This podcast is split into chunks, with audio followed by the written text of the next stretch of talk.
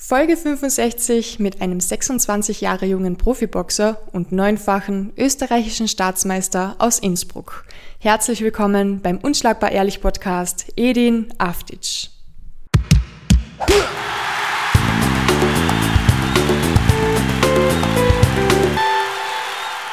Hallo, danke Silvana für die Einladung.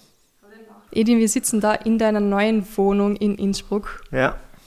Da fehlt noch einiges in der Wohnung, ha? Ja, es fehlt nur die Küche, aber im Prinzip muss ich jetzt Gott sei Dank selber nicht mehr Hand anpacken. Das meiste ist selber erledigt worden. Viel montiert, viel Montage hinter mir. Jetzt ist der Fokus beim Training. Die Couch ist sehr bequem. Dankeschön.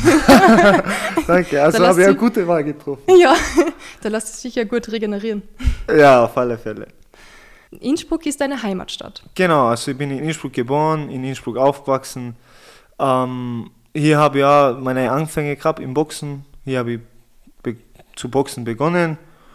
Und wir haben einen Leistungsstützpunkt in Wörgl, damals gehabt vom österreichischen Boxverband, das war der Bundesstützpunkt West, Wörgl, jetzt ist es das Leistungszentrum und dort trainiere ich. Aber meine Anfänge habe ich in Innsbruck gehabt.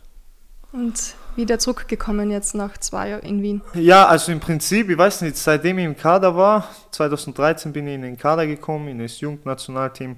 Und da haben wir jedes zweite Wochenende, haben wir von Donnerstags bis Sonntags, haben wir ähm, Blocktrainings gehabt am Bundesstützpunkt in Wien, damals im Boxclub Bounce. Und dementsprechend war mir Wien schon nicht unbekannt. Und dann bin ich in den Herrensport gekommen, ich weiß nicht genau, ich glaube 2018. Und dann war ich nur am Bundesstützpunkt und habe dort trainiert, eben im Boxclub Bounce. Und war eben sehr, sehr lange dort, bis halt Corona nicht ausgebrochen ist. Eben, da war meine Dienststelle in der Südstadt, das ist vom HSZ, ähm, ja, das, Das- HLSZ, Herrensport- und Leistungszentrum in der Südstadt. Und dann nach der Olympia-Quali sind wir her. Es war ja dann die ganze Pandemie, ist losgestartet mit ähm, den ganzen Lockdown-Geschichten. Dann bin ich wieder zurück nach Innsbruck und dann habe ich mich komplett versetzen lassen nach Innsbruck ins Herrensportzentrum. Und bist dort immer noch Heeressportler. Na, ich bin jetzt seit letztem Jahr nicht mehr Herrensportler. Ich bin jetzt in den äh, Profisport gewechselt. Aus vielen Gründen. Ich wollte immer Profiboxer werden. Das ist im Prinzip das Endziel von jedem äh, Leistungssportler, Amateursportler. Wobei ich mich selber nie als Amateur gesehen oder bezeichnet habe. Das heißt ja olympisches, Olympisches Boxen. Boxen, ja. Olympisches Boxen und sobald jemand zweimal täglich trainiert und das wirklich ähm, so zu seiner Berufung macht und jetzt abgesehen vom Herrensport, dass ich Sportsoldat war, ähm, ich, ich habe immer professionell gelebt und so auch sehr viele weitere Sportler aus Österreich, so wie Umar oder, oder Alexander Mraovic, ähm, eben die Leute, die mit mir auf der Olympia-Qualifikation waren, wir haben immer wie Profis gelebt. Zweimal tägliches Training, ähm, auf die Ernährung geachtet, schauen, dass der Biorhythmus passt und deswegen habe ich mich selber nie als Amateur gesehen, sondern immer als olympischer Boxer bezeichnet. Nur jetzt ist mir dann letztes Jahr, dann im September, habe ich den Übertritt ins Profilager gemacht, habe mein Profidebüt erfolgreich absolviert, damals im September, das war in Lübeck, Nähe Hamburg. Habe das gewonnen, war nach dem Kampf gleich 370. auf der Weltrangliste. Und jetzt geht's weiter. Jetzt habe ich meinen zweiten Profikampf in Kufstein vor ein paar Wochen erledigt und auch souverän gewonnen in der ersten Runde durch K.O. Und jetzt kämpfe ich am 2. Juli wieder in Mainz auf Petkos Veranstaltung. Das ist ein ziemlich guter Promoter. Ja, also ich bin sehr froh, dass ich bei Petco bin. Ähm, es ist damals so zustande gekommen. Ich weiß nicht, ähm, als es alles mit Olympia in die Brüche gegangen ist für mich und, und auch für alle anderen Sportler. Die Weltqualifikation haben sie abgesagt, eben nur für die, die auf der Europa-Quali weitergekommen sind. Ich bin bei der Europa-Quali gegen den Olympia-Dritten durch Split Decision ähm, rausgefallen. Aserbaidschaner. Genau, Aserbaidschaner. Starker Typ gewesen. Ja, Kamran Shahsovali, der hat, der hat nicht nur Bronze geholt bei Olympia, der hat ähm, Europameisterschaft, ist er Vize-Europameister geworden, mehrere Medaillen auf Weltmeisterschaften 2017 in Hamburg hat er auch Bronze geholt, aber im Vergleich zu anderen, wie die gegen ihn boxt haben, habe ich schon, äh, schon sehr, sehr solide Leistung Ja. gebracht. ich hätte mich jetzt als Sieger gesehen, aber man muss so nüchtern und so ehrlich sein, dass sagen, okay, so kleine Länder wie Österreich, Slowenien und so, die in der Lobby im Weltverband im Boxen nicht so stark sind, werden knappe Urteile leider nicht bekommen. So mhm. sehe ich das. So habe ich das über die Jahre in meiner olympischen Boxkarriere erfahren. Und ich denke mal, jetzt haben wir auch einen Europameister, U22, den Ahmed ja. Hagak im olympischen Boxen frisch und genau gebacken. genau frisch gebacken ja. und genau durch solche Sachen und durch solche Erfolge steigt Österreichs ähm, wie sage ich mal die, das Ansehen des österreichischen Boxsports im Weltverband und nachher können auch knappe Urteile für Österreich entschieden werden. So war das damals bei mir, aber ja, ich habe eben jetzt genügend Erfahrung durch den olympischen Boxsport, mhm.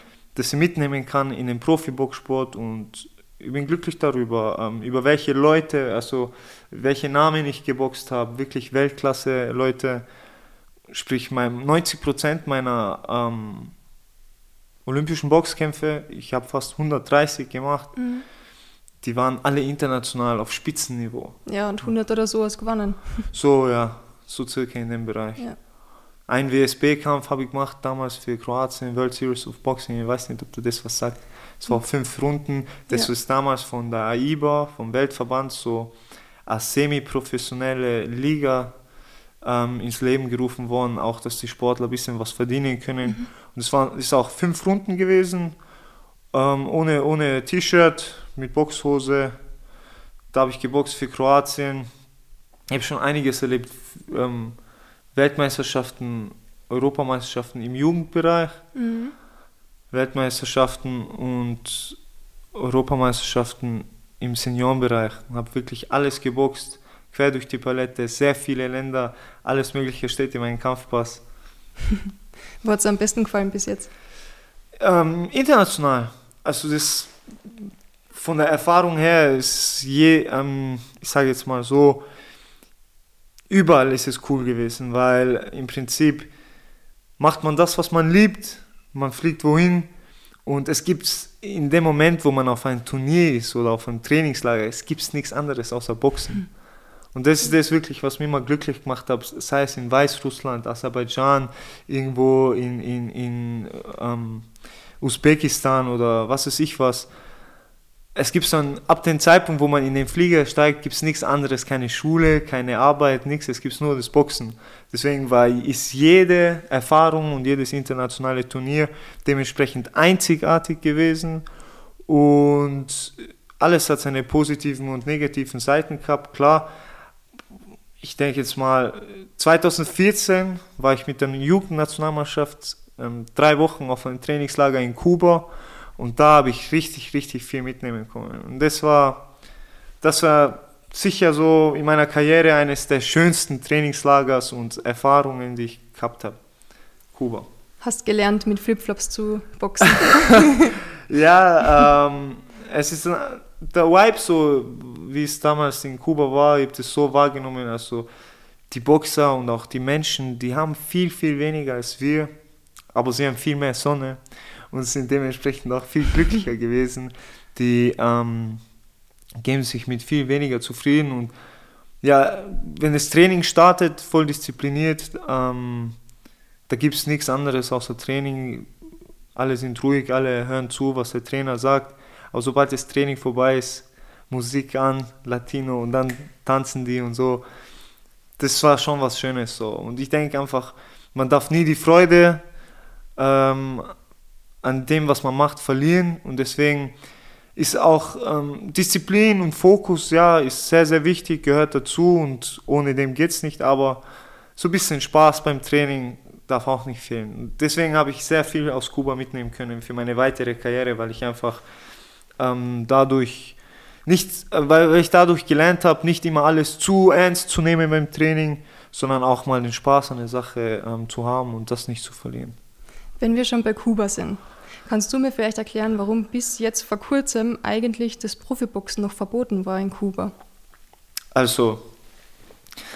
Sie haben so super Boxer, ich verstehe es einfach nicht. Ja, genau. Ähm, laut meinem Wissen, also haben die jetzt, also ich, ich kenne mich jetzt in der Materie nicht so gut aus, aber ich habe was ja. darüber gelesen, dass die jetzt Profiboxer akzeptieren oder denen Lizenzen ähm, geben, dass die Kämpfe bis sechs Runden machen dürfen, aber mhm. auch noch nicht mehr. Und es geht darum, dass ähm, damals, und das ist das, was ich ähm, weiß, also ich kann auch falsch liegen, aber damals unter Fidel Castro, die haben ein Gesetz reingebracht, kommunistisch auch, dass man den Körper nicht verkaufen darf. Ist illegal. Und darunter fällt Prostitution und äh, viele weitere Sachen, und so wie Profiboxen. Da haben sie gesagt, okay, man verkauft sich selbst, so quasi. Und deswegen hat man äh, das Profiboxen auf Kuba verboten. Gibt es dann Menschen, die auf Kuba überhaupt arbeiten? Weil selbst wenn du, keine Ahnung, landwirtschaftliche Sachen machst, gibst du ja deinen Körper her. Ja. das macht einfach gar keinen Sinn. Ja, also das ist das, was ich jetzt ähm, ja, ja. damals herausgefunden habe. Ich habe mich ja nicht länger mit dem Thema ähm, auseinandergesetzt. Es hat mich kurz mal interessiert, warum ja. gibt es keine kubanischen Profiboxer aus Kuba und die in Kuba leben, warum erlaubt es die Regierung nicht? Ja. Und ich glaube, dann bin ich so mal zufällig auf die Antwort gestoßen, aber muss jetzt nicht unbedingt richtig sein. Ich bin mir nicht ganz sicher, aber es geht in die Richtung. Okay. Das ist eigentlich spannend. Ja. ja. Du hast uns eigentlich eh schon dein ganzes Leben erzählt. Was soll man jetzt noch reden? Na, Scherz. ich habe so viele Fragen aufgeschrieben. Ja, okay. Du, was ich mich immer schon gefragt habe, du hast in dem Videobeitrag, den ich vor kurzem gesehen habe von dir, mhm. hast du gesagt, dass du in deiner Kindheit und in der Jugend immer das Gefühl gehabt hast des Fremdseins. Mhm. Ah, ich habe mich dann gefragt, okay, warum hast du dich so gefühlt? Ich meine, du bist da geboren, da aufgewachsen, warum fühlst du dich trotzdem ein bisschen fremd in deiner Heimat? Es stimmt also. Innsbruck ist meine Heimat und das ist unbestreitlich. Ich liebe Innsbruck über alles und ich könnte mir nicht vorstellen, irgendwo anders zu leben. Innsbruck ist, ist für mich, äh, man sagt immer so, da wo man aufgewachsen ist, seine Heimat, da ist es für einen am schönsten. Ja. Ja. Sicher kann ich irgendwo übergangsmäßig woanders sein, nur fühle mich in Innsbruck zu Hause. Warum habe ich mich in meiner Kindheit ähm, fremd gefühlt? Ja, ähm, ich repräsentiere Österreich. Ich war jahrelang, also ein knappes Jahrzehnt in der österreichischen Nationalmannschaft. Mit Stolz ähm, habe ich Österreich repräsentiert, aber in meiner Jugend, ähm, man hört es ja auch an meinem Namen, ähm, ex-jugoslawische Herkunft, meine Eltern kommen beide aus Bosnien. In, in meiner Jugend und Kindheit ähm, bin ich in der Schule aufgrund meiner Herkunft auch ein bisschen ausgegrenzt worden von anderen Mitschülern, die auch aus ex-jugoslawischen Ländern kommen, aber nicht unbedingt aus Bosnien. Und ich denke mal so, ich bin geboren, ähm, als der Krieg da ähm, zu Ende gegangen ist. Und, und wir sind so quasi die Kinder der Nachkriegszeit. Und ich denke mal so, mit Wann geht man in die Hauptschule? Mit 10, oder? Beginnt man in die Schule zu gehen? Also ja, in die Hauptschule, ja, ja. Also nach der Volksschule so circa mit 10. Man, das, das sind ja die, jetzt denke ich viel anders darüber, die Wunden des Krieges noch nicht so richtig verheilt worden. Und ich habe da einfach ein bisschen das Gefühl des Fremdseins gehabt, weil ähm, damals in meiner Klasse eben so viele waren, ähm, die nicht wie meine Eltern aus Bosnien waren. Und dementsprechend ähm, bin ich ein bisschen ausgegrenzt worden und so und habe dann irgendwie ein Ventil im Sport gefunden. So. Ja. So eine Kurzfassung, nur natürlich ist da noch viel weiteres und, und umfangreicher, was ich dir jetzt da erzählen kann, aber gehen wir nicht zu sehr ins Detail. Wir interviewen die einfach dann nochmal in fünf Jahren. Gerne. Oder vielleicht. Mit dem WM-Titel oder so.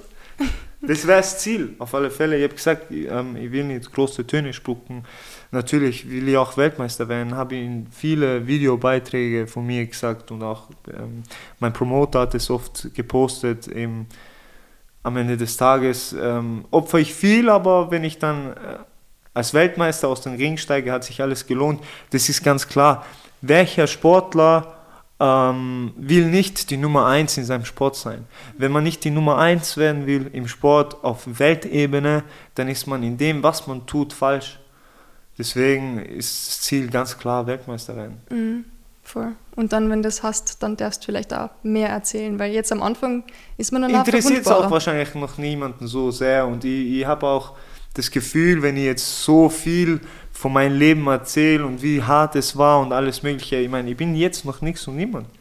Ähm, warum soll ich jetzt davon erzählen, wie schwer es in meiner Kindheit war, wenn, wenn ich jetzt meines Erachtens nach, andere sehen es vielleicht anders, meine Freunde auch, sagen mir immer, schau mal, was du alles erreicht hast, bist jetzt Profiboxer, ähm, neunfacher Staatsmeister, Nationalteam, alles mögliche, Olympiaquali, ja, aber im Prinzip denke ich, habe ich noch einiges vor mir, damit ähm, Leute den Wunsch danach haben, etwas aus meiner Vergangenheit oder aus meinem Leben zu hören und zu erfahren, und sich dann zu denken, okay, schau mal, schau, was der hinter sich hat und wo er jetzt steht, ich denke mir, macht mehr Sinn.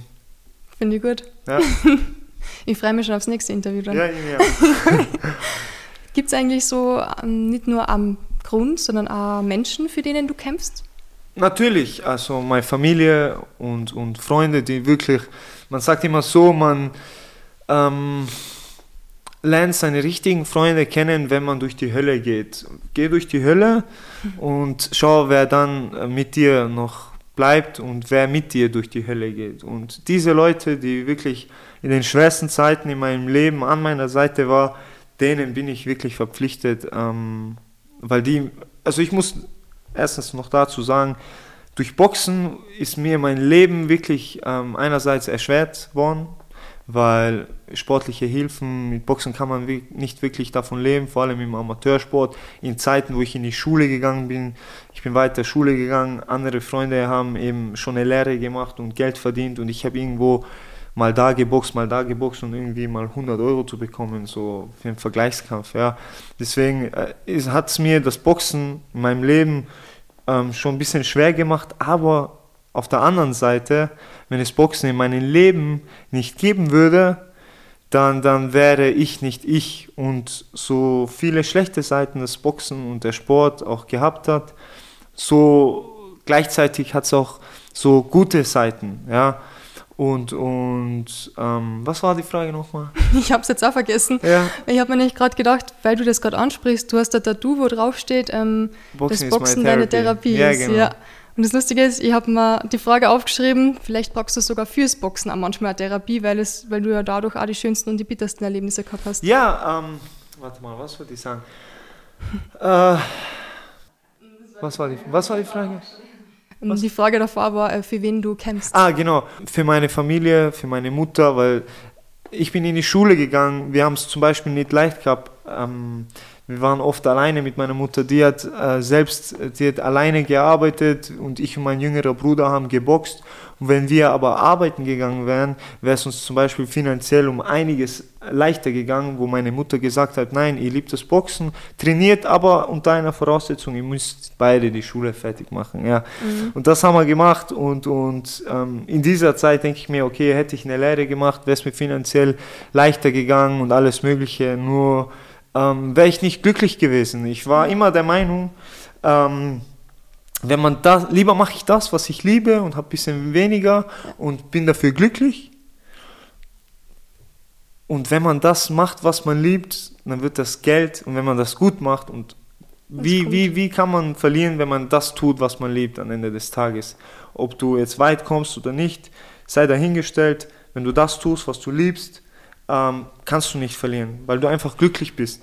Und da ist meine Meinung immer gewesen, wenn man das tut, was man liebt, dann kommt das Geld von alleine und ist auch Gott sei Dank, hat sich alles zum Guten gewendet. Ich habe einen guten Vertrag bekommen von Petkovic Alexander, er hat sich an mich gewendet. Ich habe damals einen Post gemacht, eben als es damals ähm, im Verband ein bisschen Schwierigkeiten. Schwierigkeiten gegeben hat da war für mich ganz klar, okay, wenn ich jetzt ähm, nicht mehr weiter für die Nationalmannschaft, für Österreich boxe und auch nicht mehr Paris Olympische Spiele in den Angriff nehmen will, dann muss ich Profi werden.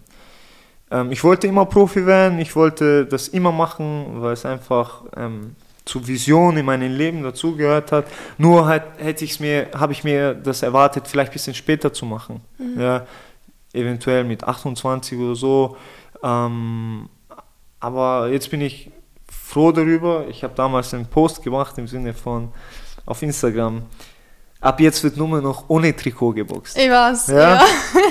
Hast dann, du schon gefreut, endlich mal? Ja, in dem, keine Ahnung, da, da war für mich schon klar, okay, ich will einmal nur Profi-Boxen, ich will nichts mehr mit irgendwelchen Verbänden zu tun haben. Im olympischen Boxen Ähm, ich will mich eigentlich auf mich selbst konzentrieren und, und ich kann ja auf, als Profiboxer genauso mein Land vertreten. Ich mhm. komme aus Innsbruck, ich bin ein Tiroler, ich boxe in Deutschland äh, mit österreichischer Flagge und mache genauso mein Publikum stolz. Ja.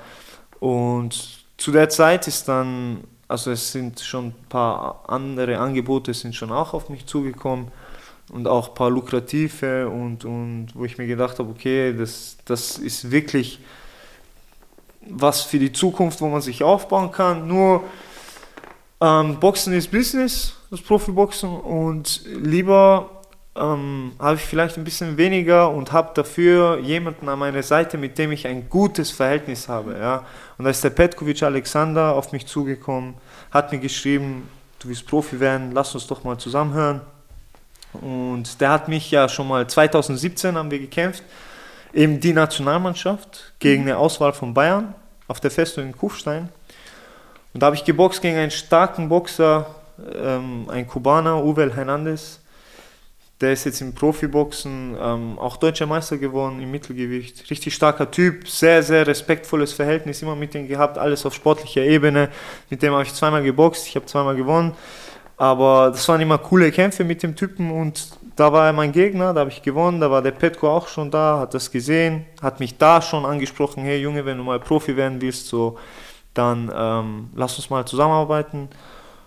Und da habe ich zu ihm damals gesagt, hey, ähm, ich habe noch einiges vor mir, ich muss Olympia boxen, ich muss mich mhm. qualifizieren und dann vielleicht irgendwann mal, lass uns reden. Ja, und da war das so und dann war es für mich eigentlich eh schon klar, weil ich habe mit ihm von damals schon eine Verbindung gehabt, habe ich gedacht, okay, ich mache das mit Petko. Und das erste Mal, als ich mit ihm telefoniert habe, wir haben FaceTime gemacht, da wusste ich, okay, ich mache das mit ihm, weil ich mich auf Anhieb mit ihm verstehen konnte. Und, und er kommt auch aus dem Balkan und äh, hin und wieder reden wir auch auf der Sprache und mit dem kann ich mich einfach identifizieren, da fühle ich mich wohl und habe danach ohne Überlegen gleich am nächsten Tag zu ihm gesagt, du Petko, ich unterschreibe bei dir. So Kann man sicher nichts falsch machen bei der Promotion. Na, als ähm, ich glaube seit 2000, also ich glaube 2020 war es nicht, da war die Pandemie, aber mhm. bis 2019 war er viermal hintereinander äh, Promoter des Jahres in Deutschland. Ja, und von Petco habe ich auch nur Gutes gehört. Ich habe auch mit anderen Profiboxern trainiert und mit anderen Leuten schon gesprochen über, über ähm, viele verschiedene Promoter und Manager, wo viele wahrscheinlich auch ab und zu den Petco äh, nicht so gut über ihn gesprochen haben. Ja, aber mhm. am Ende des Tages, ich habe weiter olympisch geboxt, sind dann diejenigen, die ähm, nicht so gut über ihn gesprochen haben, wieder zu ihm zurückgegangen. Ich denke mir, wenn man wieder zurück zu ihm geht, dann kann es doch gar nicht so schlecht sein. Und das kann ich jetzt auch bestätigen. Also der Petko ist wirklich einer, ähm, der macht auch Arbeiten, für mich, ähm, die ein normaler Manager nicht macht. Ein normaler Manager kümmert sich nur ums Sportliche, um das Business, aber der Petko ist jemand, der schaut auch, dass es mir privat gut geht. Der kümmert, der, der fragt mich auch immer wieder, hey Edin, wie geht's dir? Was brauch, brauchst du irgendwas? Gibt es irgendwas, wo ich dir unter die Arme helfen kann? Sei es finanziell oder sei es ähm, eben was das Seelische betrifft oder sag mal, Edin, geh mal auf ein Trainingslager, auch jetzt eben zum Kampf hin, hat er gesagt, wenn du Sparingspartner brauchst, ähm, kannst du nach Deutschland oder ich kann irgendwo hin. Also der Petko kümmert sich wirklich sehr um mich und ich bin wirklich sehr froh, bei ihm zu sein, weil ich fühle mich einfach sehr aufgehoben. Mhm. So. Bevor wir noch mehr über das Profibusiness reden, würde ich voll gerne nochmal über die Olympia-Quali reden, weil mhm. doch, es war einfach zum Greifen nah und du hast zwar einen harten Gegner gehabt, aber die Welt, Weltquali wäre noch eigentlich theoretisch möglich gewesen und alles und Du trainierst dein ganzes Leben lang, zwölf Jahre schon, eigentlich für das Ziel hin, irgendwann einmal bei Olympischen Spielen antreten zu können. Ja. Und ähm, ja, dann ist das einfach alles irgendwann weg. Ja, genau. Ähm, also es war so, das erste Mal, als ich in eine Boxhalle gegangen bin, mit 14 Jahren habe ich mit Boxen zu begonnen, damals im Boxclub Innsbruck. Und der ehemalige Trainer, was da war, ähm, hat ziemlich schnell mein Potenzial mitbekommen, schon nach zwei, drei Trainings hat er irgendwie gesagt, so ja Edin, wenn du ähm, weiter brav am Trainieren bist und fleißig bleibst und wirklich Boxer werden willst, na, er hat mich noch mehrere Mal gefragt, so quasi, willst du wirklich Boxen werden, will, Boxer werden? Im Sinne von Boxen tut weh. Boxen tut weh. Kannst du dir vorstellen, Boxer zu sein? Ich habe gesagt, nein, ich will Boxer werden.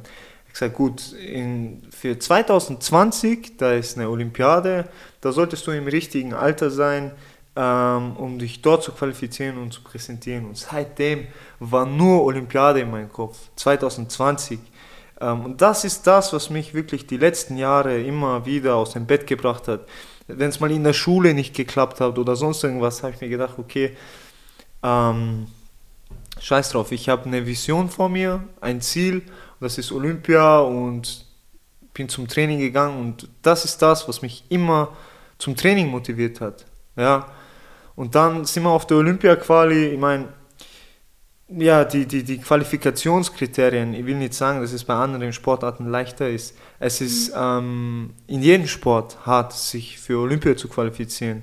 Äh, nicht falsch verstehen, nur bei Boxen ist es so, es gibt kontinental ein Turnier und dann gibt es noch für alle, die sich kontinental nicht qualifizieren können, eine Weltqualifikation. Ja. Und das Problem ist, oder nicht das Problem, es ist halt nun mal so, dass im Boxen eben durch Zufallssystem das ausgelost wird und es ist ein K.O.-System. Das heißt, du, wenn du im ersten Kampf verlierst, dann ist das Turnier für dich gelaufen. Dann bist du ausgeschieden. Dann kannst du nicht mehr weiterboxen und dich dementsprechend auch nicht qualifizieren. Und da ist auch ein bisschen das Losglück dahinter. Und jetzt kann es sein, ich meine im Prinzip, du musst gegen alle gewinnen. Es ist ähm, egal gegen wen man boxt und mit dieser Einstellung muss man zu einem Turnier fahren. Nur ähm, bei mir war es halt so, ich war auf der Olympia-Quali in London und ähm, bekomme als Los den Olympia-Dritten von Rio, mhm. den Aserbaidschaner. Ähm, ich habe da verloren nach Punkten, es war 28, 29, Split Decision 4-1. Alle Punkterichter haben 28, 29 gewertet. Ich weiß nicht, ob du das Punktesystem kennst. Ja, ja. Äh, ähm, weißt du, wie es funktioniert? Der was, das, ähm, der, was die Runde für sich entscheidet, kriegt 10. Genau, und der, was ja. verliert, 9. Ja. Das war genau 28, 29, 4-1, ähm, Split Decision. Und die anderen vier, was für ihn waren, haben auch 28, 29 gepunktet. Ähm, also es war richtig, richtig knapp und allein schon das ich meine, natürlich wollte ich gewinnen, aber allein schon das ähm, bestätigt meine Qualität als Boxer, wenn ich als Österreicher gegen, ähm, gegen so ein Land wie Aserbaidschan, was wirklich ähm, einen Namen im Boxen hat, in der Weltklasse, mhm. dass ich so eine Leistung abliefere, äh, das hat mir schon noch gezeigt, dass ich und mir bewusst gemacht, dass ich zur Weltklasse gehöre. Ja, und ich sage immer so, es ist egal woher man kommt, wenn man einfach ähm, an seine Ziele glaubt, an sich selbst glaubt, ähm, dann kann man alles erreichen, egal woher man kommt.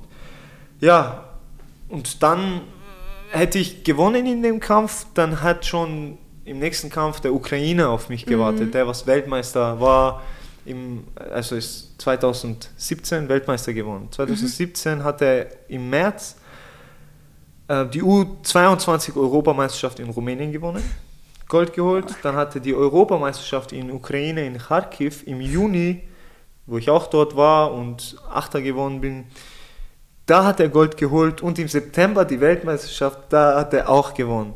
Sprich, er hat drei Höhepunkte in einem Jahr gewonnen und wurde dann 2018 für den besten Boxer im Weltverband, also für den Boxer des Jahres mhm. gewählt. Und das wäre mein nächster Gegner gewesen. Sprich, das Losglück war nicht auf meiner Seite.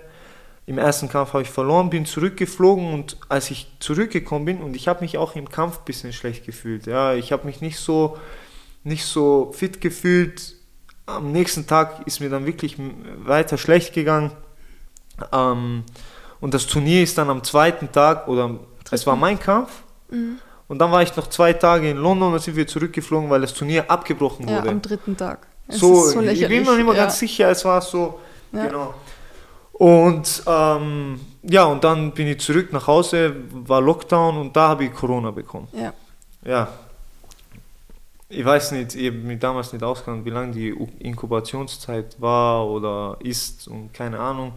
Aber ich habe das schon ein bisschen auch, also ich war zufrieden mit meiner Leistung, nur habe ich das bisschen ähm, schon auch auf Corona geschoben. Und dann eben war ein ganzes Jahr ähm, nichts. Sie haben die Olympia-Quali verschoben und es hat ja noch eine Möglichkeit gegeben für die Weltqualifikation und ähm, zu dem Zeitpunkt, eine Woche vor der Weltquali, habe ich nochmal Corona bekommen. Was für Pech, das ist unglaublich. In den Zeitpunkt, ja. als ich schon, also ich habe Corona bekommen und da war es sowieso schon vorbei für mich. Ja. Das heißt, für mich war es da schon gelaufen, mir ist bewusst geworden, okay, ich kann mich nicht mehr qualifizieren für Olympia. Ähm, zwei oder drei Tage später, ich war positiv in der Quarantäne, hat der Weltverband, ähm, also nein, nicht der Weltverband, sondern der IOC, das mhm. war ja mhm. vom IOC alles, die ja. Olympiade, Boxen unter dem Olympischen Komitee, ähm, die Entscheidung getroffen, dass alle, also dass sie die Weltquali ähm, gar nicht machen in Paris, sondern nur diejenigen, die in der Europaquali weitergekommen sind, dort antreten dürfen. Sprich, alle, die rausgefallen sind, können sich gar nicht mehr qualifizieren. Das heißt, für Boxer hat es nur ein Turnier gegeben, das Kontinentale, das sich mhm. qualifizieren können. Das, das waren jetzt die Qualifikationskriterien, was Tokio betrifft. Und das ist schon hart. Und für, für ähm, man sagt so im Olympiajahr, sagt der Herr der Sport, ähm, die Leistung passt, die haben mich auch verlängert. Aber im Olympia sagen sie, die Voraussetzung, dass man einen weiteren Vertrag beim Bundesheer bekommt, ist eine Qualifikation bei Olympia. Mit den Qualifikationskriterien, die der Boxer ja, hat, ja. ist schon sehr schwierig. Ja. Und dann bin ich zum Profilager gewechselt. Und andere haben fünf, sechs verschiedene Qualifikationsturniere oder. Wettkämpfe, genau. wo sie die Leistung sagen können. Was siehst du schon von einem Kampf? Genau, und andere ähm, auch Kampfsporten. Ich weiß nicht genau, wie es im Judo ist, aber ich glaube, es ist so, dass die Judoka im ein Jahr vor Olympia ähm, mehrere Turniere haben, wo sie Punkte sammeln können, mhm. je nachdem, was sie für Platzierung erreichen, und können auf viele verschiedene Turniere übers Jahr hinweg fahren, Punkte sammeln und sich so für Olympia zu, äh, zu qualifizieren. Ja. Das ist bei Boxer ein bisschen anders. Wie tief war das Loch, wo du dann reingefallen bist, weil du gewusst hast, okay, dein Traum von Olympia, den gibt es immer? ja, wie ich schon davor erwähnt habe, als ich Boxen begonnen habe, in die Halle gegangen bin, hat es nur Olympia für mich ja. gegeben. Das ist das, was mich täglich aus dem Bett gebracht hat. Das ist das, Wer hat dir dann aus dem Bett gekickt?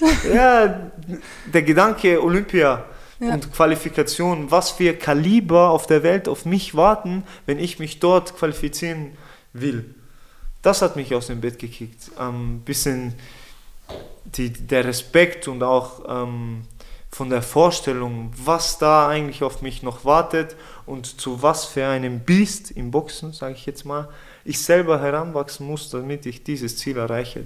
Mhm. Also ähm, nicht die Angst, sondern, sondern eben die Angst von dem Ziel. Aber man sagt ja so, if your dreams don't scare you, they aren't big enough. Ja. Und so war es genau mit Olympia bei mir. Und dann ist es einfach weg. Es, zusätzlich habe ich noch andere Probleme gehabt, ähm, die in diesem Zeitpunkt halt auch noch dazugekommen sind. Olympia ähm, fällt ins Wasser. Meine beiden Eltern sind erkrankt, schwer erkrankt. Ähm, und das sind schon Zeiten in meinem Leben gewesen, wo ich, wo ich mir gedacht habe, okay, fuck, was, was, wie scheiße ist das Leben eigentlich so? Wie, wie hart kann man auf die Schnauze fallen, dass man sich so schlecht fühlt? Ja. Und dann ähm, habe ich auch in den Zeitraum im, zum, im Lockdown hat man eh nicht irgendwo in Städten, ähm, also in geschlossenen Räumen trainieren können und schon gar nicht an öffentlichen Fitnessstudios und alles Mögliche. Und dann ich weiß nicht, wie lange es gegangen ist, circa ein Monat, zwei Monate. Ja. Ich bin mir nicht mehr ganz sicher. An, und dann später haben sie es halt für Berufssportler, haben ja. sie es dann geöffnet, eben, dass Berufssportler trainieren dürfen. Aber bis dorthin habe ich auch nichts trainiert. Das war, glaube ich, die längste Zeit in meinem Leben. Ich glaube, seitdem ich boxe, zwei Monate wo ich gar nichts gemacht habe. Ich habe auch keine Lust auf irgendwas gehabt, weil ich einfach frustriert war. Mhm. Frustriert vom, vom Leben, von allem, einfach enttäuscht. Und da habe ich gar nichts gemacht. Ja, und da habe ich wirklich das erste Mal in meinem Leben, in meinem jungen Leben, ähm, die Erfahrung mit Depressionen gehabt, ähm, die Erfahrung von einem sehr, sehr tiefen Loch gehabt. Ähm, und dann, keine Ahnung, ist mein Trainer, das ist der Suleiman Kubat vom Boxclub Unterberger, er ist gleichzeitig der Sportdirektor, auf mich zugekommen. Er hat gemerkt, dass es mir nicht so gut geht. Er hat gesagt, Edin, Die haben jetzt das. Ge ich habe es gar nicht mitbekommen, dass Berufssportler trainieren dürfen zu diesem Zeitpunkt. Er hat mir gesagt, du darfst trainieren. Ähm, komm in die Halle, fahr jeden Tag zum Training, lass trainieren, da wird es dir besser gehen. Und dann habe ich wieder trainieren begonnen, und aber mal ohne Ziel, ja, ohne Olympiade, ohne nichts, ohne, ohne keinen Wettkampf vor den Augen ähm, oder irgendein Großereignis, sondern einfach nur trainieren. Wie war ähm, das? Komisch. Ja. Es war richtig komisch. Hat was gefehlt. Ohne Ziel. Einfach ohne Ziel. Aber dann hat sich das Ziel wieder selbst entwickelt, im Sinne von, ich trainiere, damit es mir gut geht. Jeder Mensch braucht äh, Bewegung und Sport und, und das ist mein ganzes Leben ein fester Bestandteil von mir gewesen, wo ich gesagt habe, okay, ich gehe trainieren und das Ziel war, das eigentliche Ziel war einfach trainieren, damit es mir wieder gut geht. Und da ist die Liebe zum Boxen ähm, wieder da gewesen und unabhängig von, von, vom Ziel. Ähm, das Ziel im Leben sollte eigentlich immer äh, sein, dass man glücklich ist, oder? Und ihr merkt, solange ich boxen kann in meinem Leben, bin ich glücklich. Und dann bin ich einfach nur zum Training gegangen und wie ich nun mal bin, ich habe die letzten zehn Jahre für die Nationalmannschaft geboxt und so, boxe auf hohem Niveau ähm, gebe ich alles und dementsprechend auch wieder eine Leistungssteigerung gehabt. Meiner Meinung nach bin ich auch dieses, durch dieses Loch viel, viel stärker zurückgekommen als Boxer in vielen Hinsichten. Ich habe mich viel besser bewegt, ich bin stärker gewesen. Der Körper merkt sich ja, ähm, was er trainiert hat und so. Und auch wenn du jetzt eine Zeit lang nicht trainierst, zwei Monate ist für manche nicht viel, aber für mich ist es viel gewesen. Ja? Mhm. Und Memory-Effekt ich war gleich wieder im Training, hat nicht mal zwei Wochen gedauert, war wieder voll drin, bin besser geworden und dann hat sich die Möglichkeit ergeben, dass ähm, geheißen hat, okay, ich kann boxen wieder irgendwo, ja. Ähm, und habe da geboxt für Bosnien und zwar in der ex-jugoslawischen Bundesliga also das ist jetzt, man sagt so, die Bundesliga Ex-Jugoslawiens. Mhm. Ähm, regionaler Liga heißt das Format und da hat jedes Land von Ex-Jugoslawien eine Mannschaft, bis auf Serbien, die haben zwei. Und da habe ich die Möglichkeit gehabt für Sarajevo, Železničar heißt das, und äh, der Club, also sprich Eisenbahnverein, das ist ein Ableger vom Fußballverein und für den Boxclub habe ich dann in der Liga geboxt in Sarajevo, wieder meinen ersten Kampf nach der Pandemie und das auch ziemlich früh, als es in Europa ähm, so Sportevents und so, als es noch nicht erlaubt war und noch nicht gegangen ist wegen Corona, durfte man unten boxen. Mhm. Und ich habe da den Vorteil gehabt, da ich eben mit meiner Herkunft, mit meinen, äh, von meinen Eltern, äh, man braucht irgendwie einen Bezug, dass man unten boxen darf, weil die sagen, okay, nicht so, wie das die Deutschen gemacht haben. Früher haben die Einflieger gehabt, als ich Bundesliga geboxt habe. Als Legionär, Legionär habe ich geboxt für Boxclub Straubing. Mhm. Und dann haben die das Ligastatut geändert, dass sie gesagt haben, okay, nee, nur ähm, Deutsche, die in Deutschland sesshaft sind, dürfen in der Bundesliga boxen. Das heißt, wir Österreicher oder außerhalb, wie es halt immer war, ja. hat dann nicht mehr funktioniert. Und so ähnlich ist es unten gewesen. Und aufgrund meiner Herkunft habe ich ähm, die Möglichkeit bekommen, unten zu boxen und habe gleich den ersten Kampf gewonnen gegen einen krassen äh, Boxer aus Montenegro. Das war ein richtig harter Kampf. In der letzten Runde ist mir auch ähm, habe ich einen Cut bekommen. Ähm, Gott sei Dank keine größere Verletzung, aber es war ein richtig harter Kampf und das Niveau unten steigt und da war für mich klar, okay, I'm back on track. Mhm. Und habe dann noch zwei, drei Kämpfe für die gemacht, wo ich alle gewonnen habe. War das alles äh, schon Profi? No. Nee, das, das war alles noch olympisch. Olympisches ja. Boxen, Liga-Format. Ähm, und da habe ich für Sarajevo geboxt. Und das war für mich auch nochmal. Das hat mich auch aus dem ganzen Loch rausgeholt, weil es für mich noch eine komplett neue Erfahrung war. Vorher halt, ich habe schon auch mal in Bosnien Turniere geboxt mit der Nationalmannschaft. Aber ähm, einmal in Sarajevo zu boxen vor bosnischem Publikum und dort angefeuert zu werden und ähm, dort anerkannt zu werden wie jemanden von denen, das war für mich schon ein spezielles Gefühl. Das hat mich so glücklich gemacht Und dann ist es einfach nur noch besser gegangen wieder im Training. Und dann war für mich klar, ähm, Boxen ist ein Bestandteil von meinem Leben, was eh immer schon war. Und dann habe ich mir das Tattoo gemacht, falls ich jemals wieder in ein Loch, Loch wieder fallen sollte. Und das kann jedem passieren. Noch der, der stärkste Mensch mental. Ähm, wir sehen es auch Tyson Fury.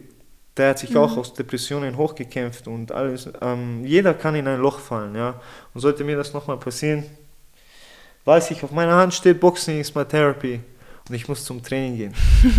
und du kannst lesen, ja, vor allem, wenn es am Bizeps steht. Genau. Oh, cool. Ja, es ist so, Wahnsinn. das ist so die Story dahinter. Ja. Ich finde es so cool, dass äh, die Balkanländer alles so sportfanatisch sind. Total. Und leider Gottes muss man ehrlich so sein, Boxen ist Randsportart mhm. in Österreich. Und das ist am Balkan absolut nicht der Fall. Jeder dort brennt für den Kampfsport, ähm, Taekwondo und, und ähm, Judo, Ringen. Aber Boxen ist nochmal was Spezielles mhm. ähm, am Balkan, weil in Ex-Jugoslawien hat jeder Boxen gefeiert. Ähm, damals Mate Parlov hat die Olympia gewonnen, ähm, die Olympiade gewonnen, Gold geholt und, und später auch erfolgreich als Profi gewesen. Also die Leute dort am Balkan, die brennen für Kampfsport und vor allem für Boxen. Und deswegen war es auch nochmal ein komplett, komplett anderes Feeling, in Bosnien zu boxen für mich, in Sarajevo. Es hat sich wirklich so angefühlt, obwohl ich in Innsbruck geboren bin und aufgewachsen, dass ich auch dort äh, vor heimischem Publikum war. Ja. Aber was ich ja total cool gefunden habe, dass du vor kurzem vom Land Tirol auch geehrt worden bist. Also ganz, ganz, ganz ein bisschen ist schon da, die, die Wertschätzung aus ja. Österreich. Die, die Anerkennung, nicht nur ein bisschen, ich würde sogar sagen sehr. Denn es ist nicht so, dass meine ähm, olympische Boxkarriere ähm, den Bach runtergegangen ist. Das stimmt nicht, nein. Sondern das Land Tirol, die Stadt Innsbruck, ich bin öfters geehrt worden.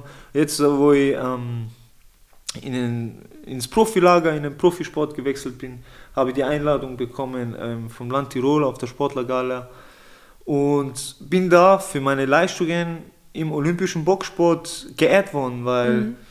Äh, ich bin oft auch eingeladen worden in Sportamt, die wissen ganz genau, Innsbruck, Tirol hat einen Boxer und ich war damals der einzige Kader, der nicht aus Wien war. Kannst du dir das vorstellen? Also ich bin der einzige Boxer gewesen von Österreich, der ähm, für die Nationalmannschaft geboxt hat, ohne dass er aus mhm. Wien war. Ja. Und da habe ich schon ein bisschen Anerkennung vom Land Tirol bekommen. Das ja. freut mich schon, ja. Und für die Kämpfe, die du schon geleistet hast, vor allem gegen richtig gute Gegner. Danke, ja. Wahnsinn. Du, am 2. Juli hast du gesagt, kämpfst du wieder in Mainz? Genau, ähm, ich kämpfe am 2. Juli in Mainz. Wie ist der Gegner? Ähm, es ist jetzt geplant, ähm, ich war, ich, es steht noch nicht so richtig fest. Ähm, die Zeit, wo ich mir dann, dass mein, wenn ein Gegner längerfristig irgendwie steht, feststeht, ist dann, ähm, dann soweit, wenn man Titelkämpfe hat und so, dann kann man sich wirklich länger auf den Gegner einstellen und fokussieren. Jetzt derzeit ähm, weiß ich noch nicht, wer mein Gegner ist. Es ist geplant, dass ich vielleicht gegen Milos Janjanin kämpfe.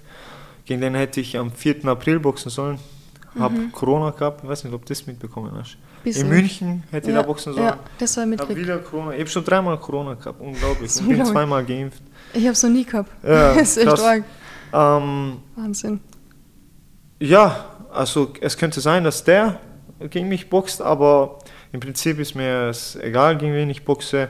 Das ist die Aufgabe von meinem Boxpromoter. Ich, der weiß, auf wen ich bereit bin, wen er mir in den Ring stellen kann und unabhängig davon, ich habe, wie wir schon vorher geredet haben, ich habe so viele Boxstile schon geboxt. Es gibt mhm. nichts, was mir jetzt noch überraschen könnte von einem Boxstil her. Ich habe starke Leute geboxt, ich habe Leute geboxt, die im Vorwärtsgang boxen, Tempo-Boxer, ich habe K.O.-Boxer geboxt, Leute, die richtig reinbrettern. Also ihr als Amateur, als olympischer Boxer wirklich die komplette Palette durch, was Boxstile und Box, Boxerarten ähm, angeht, habe ich alles durchgeboxt, deswegen im Profisport. Profi ist nochmal anders, klar. Ähm, dünnere Handschuhe und, und Profisport ist ähm, nicht so sehr zu vergleichen mit dem olympischen Sport, aber was das boxerische Können betrifft, bin ich komplett von mir überzeugt, dass es mir egal ist, gegen wen ich jetzt boxe. Es ist mir egal. äh, kann mir jeden herstellen. Ich werde immer, und das ist dem Petko auch bewusst, ich werde immer einen guten Kampf liefern. Immer. Weil ich Qualitäten habe. Können wir uns den Kampf irgendwo anschauen? Ja, also es wird definitiv auf Fight 24 übertragen. Ja. Ähm, die Veranstaltung eben ist am 2. Juli. Am 1. Juli haben wir das Wiegen, alles in Mainz. Die Veranstaltung war eigentlich geplant, jetzt zu boxen, 2. Juli in, ähm, wie heißt es? Wie war es geplant? Ich weiß es nicht. In der Britta Arena in, in Wiesbaden, genau. Mhm. Wiesbaden wäre es gewesen, aber da hat, wollte man in einer Arena boxen, in der Britta Arena, aber da haben sie noch nicht die Bewilligung von der Stadt bekommen für dieses große Event, weil es eigentlich nur für Fußball und alles Mögliche, aber nicht für Konzerte, mhm. Lärm und alles Mögliche. So in diese Richtung haben sie nicht die Bestät also die Erlaubnis von der Stadt bekommen, deswegen machen wir das jetzt in Mainz, in der Pyramide in Mainz. Und da mache ich den dritten Hauptkampf. Der Hauptkampf macht Shepard Isufi, mhm. ein Profiboxer aus München, ist jetzt WBF Weltmeister geworden, war auch schon IBF Europameister krasser Typ. Wir haben schon krasse Boxer im, im Boxstall von Petko. Und der Chefat ist auch jemand, ähm, an dem ich mich orientieren kann, weil der ist, der ist schon ein bisschen älter, 32, hat viele Profikämpfe hinter sich, auch, auch eine lange Amateurkarriere gehabt. Aber es ist schon so, dass wir bei Petco Leute haben, die man als Vorbild sehen kann, im Sinne von, wie man sich verhält, wie man ähm, sich als Profi vorbereitet, weil Vorbereitung und das Training mhm. ist auch etwas anders. Man muss halt auch ein bisschen was umstellen. Wir boxen viel mehr Runden. Habe ein bisschen das Problem, dass ich gerade ein bisschen ähm, vom Stil her im Zwiespalt bin zwischen olympischem Boxen und Profiboxen. Da ich halt ähm, noch eine hohe Schlagfrequenz habe, was mhm. im olympischen Boxen benötigt wird, aber im Profiboxen, wenn es dann um mehr Runden geht, ja, sollte man die Frequenz und sich die Kräfte ein bisschen einteilen. Und da haben wir, das macht der Petko sehr gut, ähm, Vorbilder und Idole wie den Chefart, an dem man sich ein bisschen orientieren kann. Und, und ich freue mich auf alle Fälle auf den Kampf. Also 2. Juli, die Vorbereitung läuft gut. Jetzt war es ein bisschen stressig wegen Wohnung, Einzug, ähm, die ganzen Sachen aufbauen, aber kein Training ist zu kurz gekommen. Training hat das hat für mich oberste Priorität. Ich fahre halt immer eine halbe Stunde, 50 Kilometer mit dem Zug nach Wörgl. Ja aber es zahlt sich aus. Ich bin dort, habe ich das beste Umfeld mit meinem Trainer Suleiman Kubat. Auch der Tiroler Boxverband, auch wenn ich jetzt als Profiboxer dem Verband insofern nicht viel bringen kann, ähm, die unterstützen mich sehr und die sind auch natürlich stolz darauf, dass sie in ihrem Boxclub einen Profiboxer haben, den sie präsentieren können. Also ich kann nur dankbar sein mit allem, was wie sich jetzt mein Leben ähm, verändert hat, ins Positive. Mit Petco, mit ähm, dem Management, mit dem er arbeitet, mit Daniel Kemp und Berit Mühl von der Vision in Leben GmbH, die sich auf eben Organisationen und Unternehmensentwicklung und so spezialisiert haben. Wie gesagt, die Veranstaltung am 2. Juli kann man sich ähm, 24, ah, na, auf Fight 24 anschauen und sich eben ein bisschen selber ein Bild davon machen. Aber die Veranstaltung am 16. April, wo ich nicht dabei war, Petko Speed in Box, kann man sich auch anschauen auf Fight24 und ein Bild davon machen. Petko macht richtig krasse Veranstaltungen.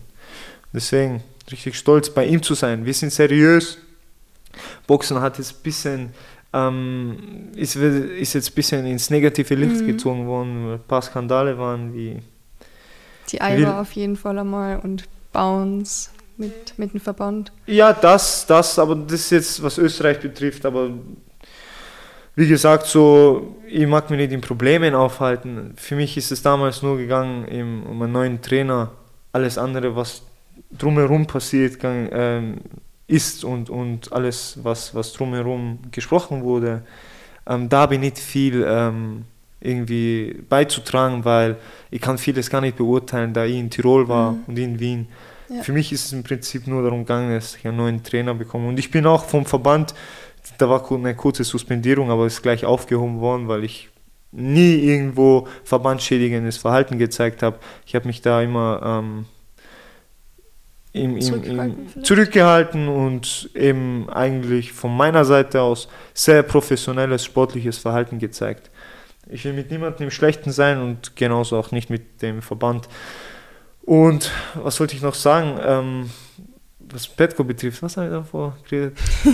Ich habe irgendwas gesagt. Wegen der Veranstaltung haben wir. Aha, genau, ja. Ähm, Oliver Pocher zum ja. Beispiel in Ding, hat eine Backpfeife bekommen, ist geohrfeigt worden, ich weiß nicht, ob du das mitbekommen hast. Für irgendeinen so einen Komödianten. Ah, ah, sorry, das war nicht Comedy, ähm, Oliver Pocher, sondern ähm, in Will Smith. Nein, nein, das war bei ah, den Oscars. Okay. Oliver Pocher hat eine Ohrfeige bekommen. No, ich gar nicht und, und bei der Universum-Veranstaltung, als jetzt ähm, Sinan G Echt? und dieser böse Mann geboxt haben, die ja. zwei Rapper, da war auch eine Eskalation äh, mitten im Ach Event, so. am Event. Also währenddem geboxt ja. worden ist, ist die komplette Halle eskaliert. Und, das sind halt natürlich so Sachen, die das Boxen ins negative Landen bringen. Das ist das, was der Petco anders ja. macht. Wir sind seriös, wir machen Boxveranstaltungen, wo man ganz normal mit der Familie hingehen kann. Und wir zeigen, dass Boxen sehr wohl eine Sportart ist und dass alles sportlich und mit Respekt abläuft. Äh, sehr seriöse Kampfveranstaltung gibt es heute am Abend. Heute ist der 11. Juni und wir werden uns vom Hannes Schneider die Inferno anschauen. Ja, also ähm, du bist spontan bei mir reingemeldet, dass ähm, in Innsbruck bist, ja. äh, Podcast-Interview mit mir gerne machen würdest. Ich habe natürlich gleich zugesagt, weil ich jetzt noch da bin. Morgen fahre ich dann auf ein Trainingslager nach Zagreb zur Vorbereitung für den zweiten. Perfektes aber, Timing. Genau, und ich werde aber sowieso auf die Veranstaltung kommen, weil heute ein sehr, sehr guter Freund von mir kämpft, das ist der Gökhan Aksu. Er, ist auch, er selbst ist aus Kufstein, mhm. trainiert hin und wieder bei uns in Wörgl, im Boxclub Unterberger und auch in Rosenheim, weil es eben nicht weit weg ist von ihm und den werde ich heute unterstützen. Er ist ein sehr sympathischer und sehr disziplinierter Sportler. Ich drücke ihm die Daumen, ich, ich kenne mich im, im MMA. MMA viel zu wenig aus, um da irgendwie ein Urteil oder irgendwas zu treffen, eine Prediction.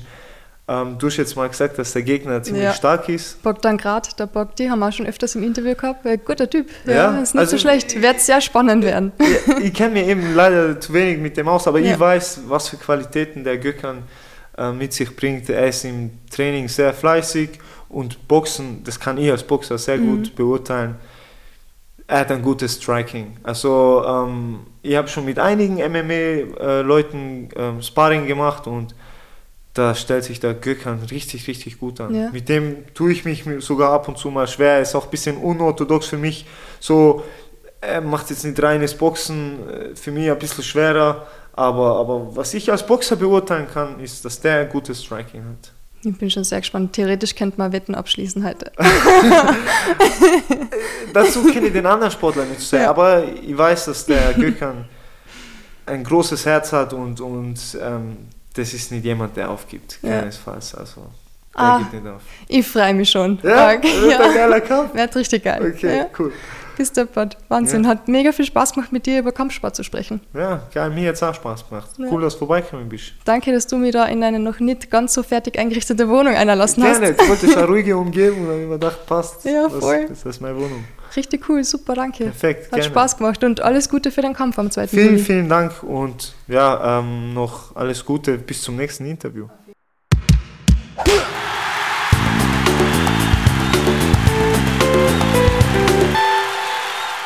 Das war Podcast Folge 65 mit Profiboxer Edin Aftic. Er kämpft am 2. Juli in der Pyramide in Mainz. Tickets erhält ihr unter www.badcosbeatandbox.de. Nur noch eine kleine Info am Ende. Der MMA-Kämpfer Gökhan Aksu hat an diesem Abend seinen Kampf gegen Bogdan Grad leider verloren. Gratulation aber an Bogdi.